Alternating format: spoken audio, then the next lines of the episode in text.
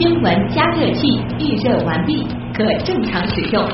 潮流分析仪正在筛选可用素材。IT 离心机已将样品分离，结果分析中。知识对撞机过在冷却中，即将进行下一次充能。一切准备就绪，可以开始实验。可以开始实验。新闻实验室。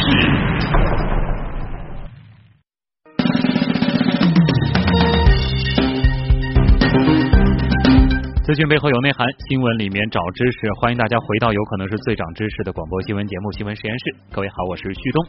再次为您预告一下这一小时咱们为大家准备的话题啊。首先呢，我们先来聊聊核辐射。最近有一个短片是走红网络，说的是世界上辐射最高地点。一名外国小哥是亲自走访了像是切尔诺贝利、福岛核电站以及居里夫人故居等地，测得这些地方现在的辐射量。核辐射和咱们的日常生活当中所说的电磁辐射到底是不是一个概念？你是否又知道核辐射的用途呢？稍后我们带你理性的认识一下辐射的本质。iPhone 手机销量首次出现下降，上市一周年的 Apple Watch 又遭到了美国科技媒体的集体吐槽。苹果公司难道真的是拐点了吗？这种颓势是将继续，还是会强势反弹？智能穿戴的风头是不是又已经被 VR、无人驾驶等概念所抢夺了呢？今天晚上我们会请 IT 人士来聊一聊。好，同时要欢迎的是今天晚上的实验助理王威，王威你好，旭东你好，听众朋友们晚上好，欢迎大家下载新闻加 APP，在阿基米德关注新闻实验室，也可以在蜻蜓 FM 新闻实验室专区或者喜马拉雅东广新闻台专区找到新闻实验室专辑点播收听。每天的阿基米德直播贴下方都有我们的互动规则，大家可以留意。好，谢谢王威。那么首先我们就先来认识一下核辐射到底是什么。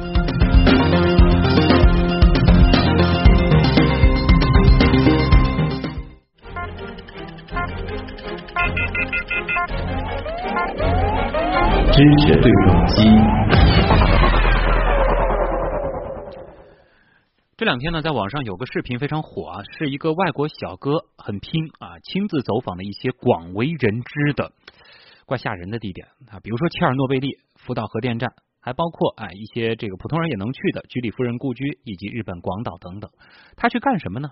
大家可能发现这些地方有一个共性，都是和核有关。他带着一台测量仪器去测量每个地方现在的辐射值，那么测量结果究竟如何呢？我们通过一段音频先来了解一下。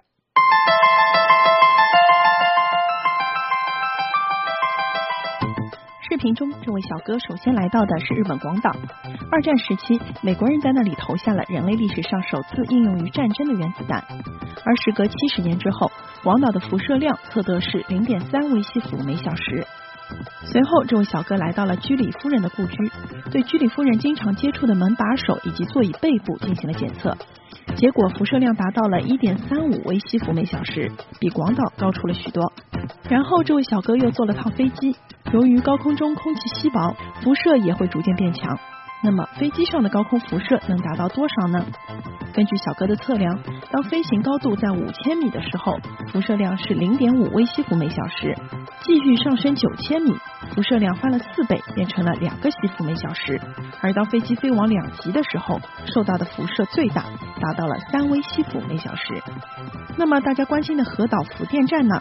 五年过去了，那里的辐射依然没有衰减干净，在福岛外围地区，辐射量达到了二点二二微西弗每小时。而随着继续深入，在福岛核心区域，辐射量达到了五到十微西弗每小时。最吓人的还是在切尔诺贝利，小哥站在当年爆炸的发电机组外围附近检测，这时候空气中的辐射量已经达到了五点一六微西弗每小时。而当小哥来到当年消防员们休息的医院，将测量仪器靠近当年消防员的衣物时，仪器立即发出了警报声，屏幕上的数字从一千五百微西弗每小时直线上升到了 overload，直接爆表。这个时候，摄影机也开始受到干扰，小哥说话的声音也变得含糊不清。这位小哥够拼，那么这个视频呢，在网上自然也是够火啊。说到辐射，核辐射，很多人其实真的是挺吓人的，因为我们不说这个核辐射，就说辐射，很多人都谈辐射变了。那么核辐射更觉得是非常的可怕。但是大家知不知道这个核辐射它到底是什么？这名小哥在这些地方测得的这个辐射啊，和咱们日常生活当中所说的这个手机辐射、电脑辐射，这是一个概念吗？辐射对人体究竟会有怎样的影响？哎，还有一个小问题，比如说辐射和放射，您分得清？还有。如何正确去看待身边的辐射呢？接下来呢，我们来连线一位专家，来自复旦大学的核科学与技术系的副教授王旭飞。王老师你好。呃，你好。嗯，呃，先给大家一个概念吧，就是到底什么是辐射？因为其实我们刚刚又说了辐射，又说了核辐射，这两个应该不是一个概念吧？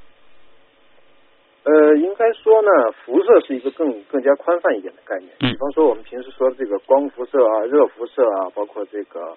呃，就是这个核辐射，包括这个电磁辐射的，呃，这比较宽的一个概念。那是谈到这个放射线，这个电离辐射的话呢，它就要窄一点了。它是具有这个以这个波或者粒子形式传递的，能够导致物质发生电离的这种射线，我们把它叫做这个电离辐射，或者叫核辐射，也叫这个就是放射线。就这几种说法基本上是相通的。它是一个更加具体的一个窄一点的一个概念。嗯。那为什么就是我们会觉得就是电离辐射或者是核辐射感觉上更加可怕呢？是因为它会对人体具体造成哪些危害呢？呃，电离辐射的话呢，对人体造成危害主要是由于它那个就是它本身就有电离这个作用嘛。嗯。它跟这个电磁辐射，电磁辐射也叫非电离辐射。那么电离辐射它最重要的特点就是说，作用到物质，特别是像作用到人体之后呢，它跟这个生物的这个分子。特别是像 DNA 之类的这种具有遗传能力这种呃对辐射很敏感的这种分子呢，会产生电离作用，会导致这个遗传物质的损坏。哦。呃，这个双链 DNA 的这个双螺旋这个双链或者单链发生这个断裂，那么就造成了这个细胞的这个关键的这个大分子的损伤。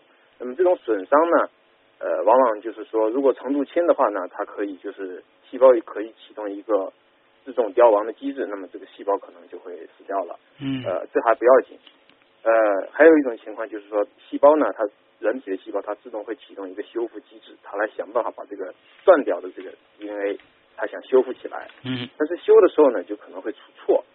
一旦出错的话呢，这个就出出现一个什么问题呢？就成了一个恶性增殖的一个细胞。嗯，那么这就是辐射导致肿瘤的来源。对，那么。目前的研究结果呢，就是说辐射导致这个辐射致癌嘛，导致肿瘤的这个这是一个重要的因素。另外还有研究表明，它对这个也有遗传的这个效应，就是说可能会产生这个呃给下一代除了受辐射的个人本人之外呢，也可能对遗传的这个下一代造成这个影响。动物实验已经表明有这样的这个效应。嗯，这个就特指的是核辐射，对不对？对，核辐射它主要就是通过这个。对这个细胞的这个 DNA 的损伤，主要百分之九十以上是 DNA 的损伤导致的这个生物上的这个呃生物效应，嗯，健康的损坏。嗯，哎，我们看到这个视频当中呢，这个小哥他走了很多地方啊，包括日本广岛居里夫人的故居，哎，福岛核电站，切尔诺贝利，呃等等啊。那么前两天刚好就是切尔诺贝利事件三十周年，那为什么他最后去的这个切尔诺贝利三十多年过去了，这些地方的辐射量还会那么高呢？因为这个当时呃是八六年吧，当时这个辐射的话是一个爆发性的，那个剧烈程度应该要说比福岛核电站那个严重程度还要高。嗯。那么他当时呢是应急用这个飞机投这个水泥吧，封成一个石棺，把这个核辐射物质全挡起来。但是由于这个剧烈的爆炸呢，有大量的不同类型的、不同这种衰变时间的这种高放的这种呃放射性物质呢。散布到了土壤、空气、水流，整个甚至就是说全球，实际上我们国家八几年的时候，那个大气当中都已经飘过来，都已经监测到了。就是整个大气层当中，目前啊，嗯，几十年过去了，大气层当中来自切尔诺诺贝利核电站的这个放射性物质的贡献还占占有一定的比例，当然并不高啊，还占有一定的贡献。对，所以其实这个就是一个全球化的一个一个问题了。对对对，它会随风飘散，然后飘到这个世界各地。那尤其是在这个当地，那大家会想，这个三十年为什么还没散去呢？这个你想很多很多事情，感觉这个时间能够抹去一切。这个核辐射它为什么感觉并没有这个被这个时间抹去太多的痕迹呢？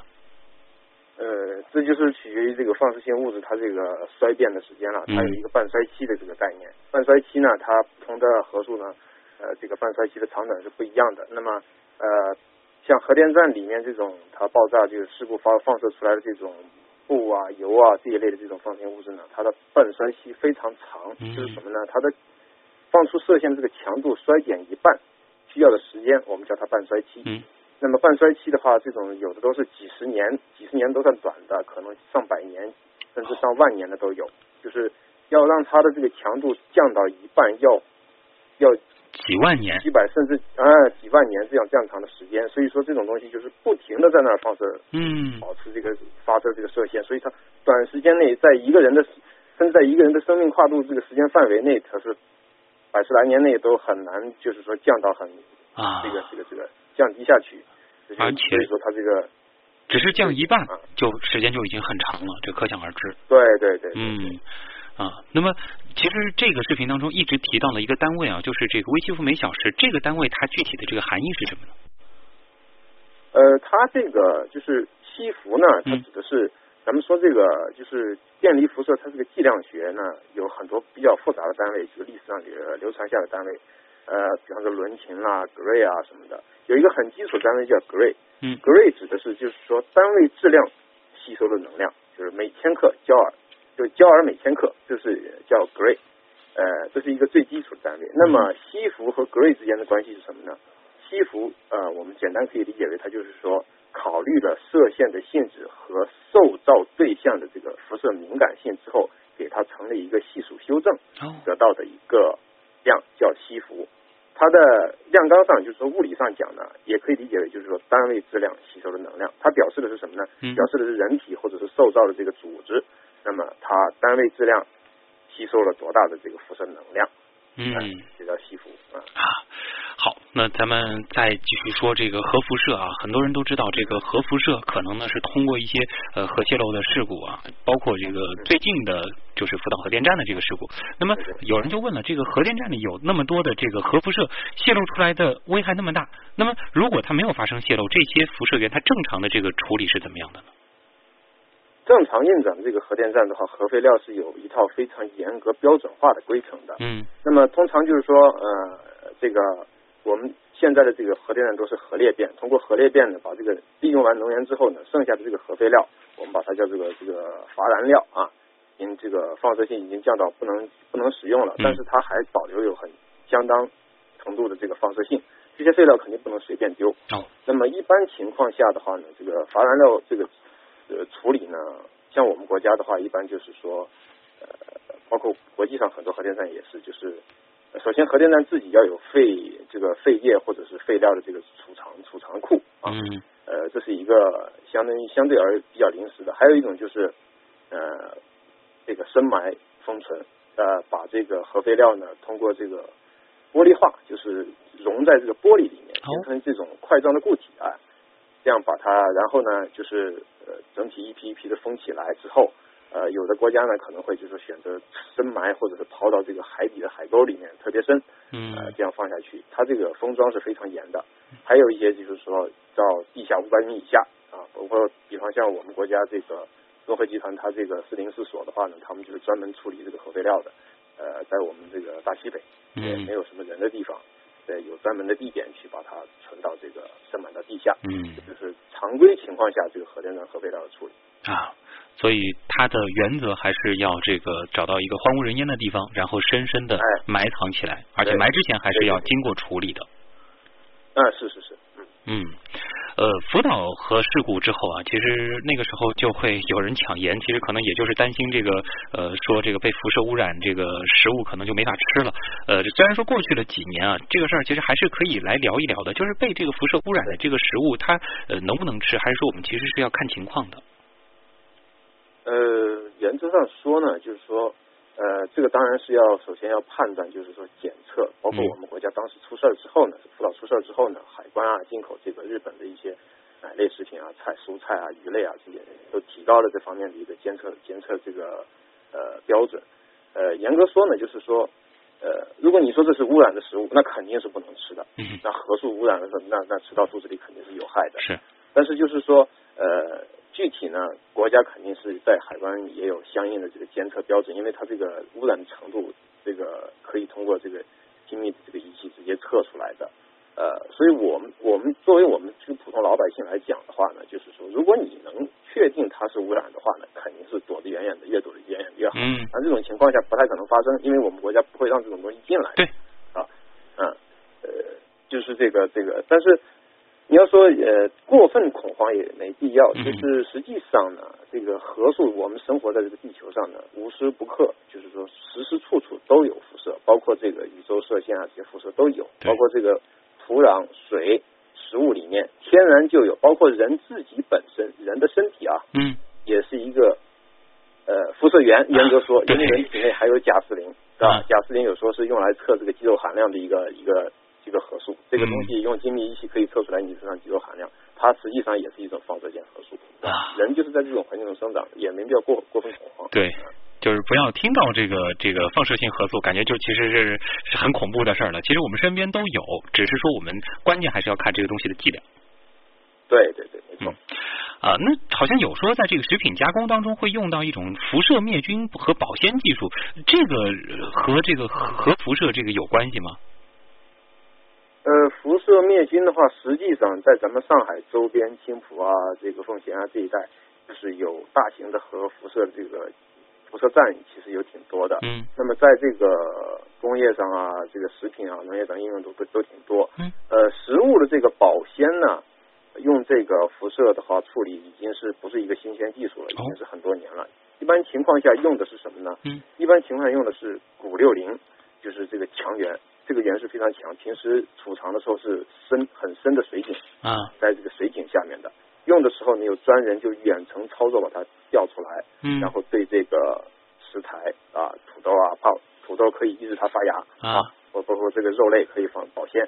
这个拿这个嘎这个钴六零呢，它是一个呃一点几个兆电子伏的这个强的这个嗯伽马射线啊，它造食物跟食物被污染，这里我们说的这个是两个概念。啊呃，什么什么意思呢？啊就是说，那个食物或者是其他的这个材料被这个射线照，它是射线穿过了它，呃，抑制了细菌，就是被射线照过了。嗯呃，而这个污染指的是什么呢？指的是具有释放这个射线能力的这个物质元素啊粘到了东西上面。那么这个东西就成了一个，它上面就不停的老有射线，这个物质粘到上面。嗯那么嗯我们去辐照呢，这个源是呃封存在有固定的容器，它只是射线出来了，啊而它自身的那个钴六零这个物质呢，就不会有那种小小颗粒哎，飘到食物上，这是不会的来。的。嗯，对对对对对，这是两个概念。所以就是被射线照，这个对食物其实它是能够灭菌，但这个食物的这个性质并不会发生什么改变，吃到人体内我们也不会